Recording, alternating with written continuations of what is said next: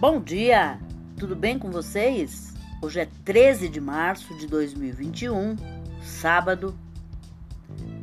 Aqui em Curitiba nós estamos em lockdown, bandeira vermelhíssima, mas Deus no comando. Desejo, apesar de tudo, do coronavírus, um dia maravilhoso, cheinho de coisinhas de fazer sorrir. A receita de hoje é uma batata com brócolis de, ao forno e é tirado também do site Terra.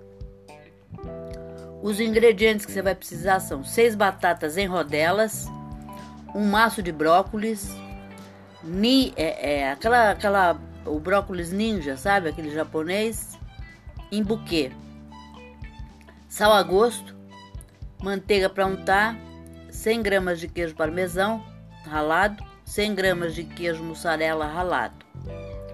Para o molho, 2 colheres de sopa de manteiga, 1 colher de sopa de farinha de trigo, 1 xícara de chá de leite, uma, uma caixinha de creme de leite, 200 gramas, sal e noz moscada a gosto.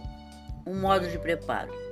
Para o molho, aqueça uma panela com a manteiga e frite a farinha rapidamente. Junte o, le o leite e mexa até dissolver e engrossar. Adicione o creme de leite, tempere com sal e noz moscada, misture e desligue o fogo. Reserve. Cozinhe a batata e o brócolis separadamente em água e sal até ficar al dente. Escorra e espalhe em um refratário médio untado. Cubra com molho branco, polvilhe com parmesão e a mussarela e leve ao forno médio pré-aquecido por 10 minutos ou até gratinar.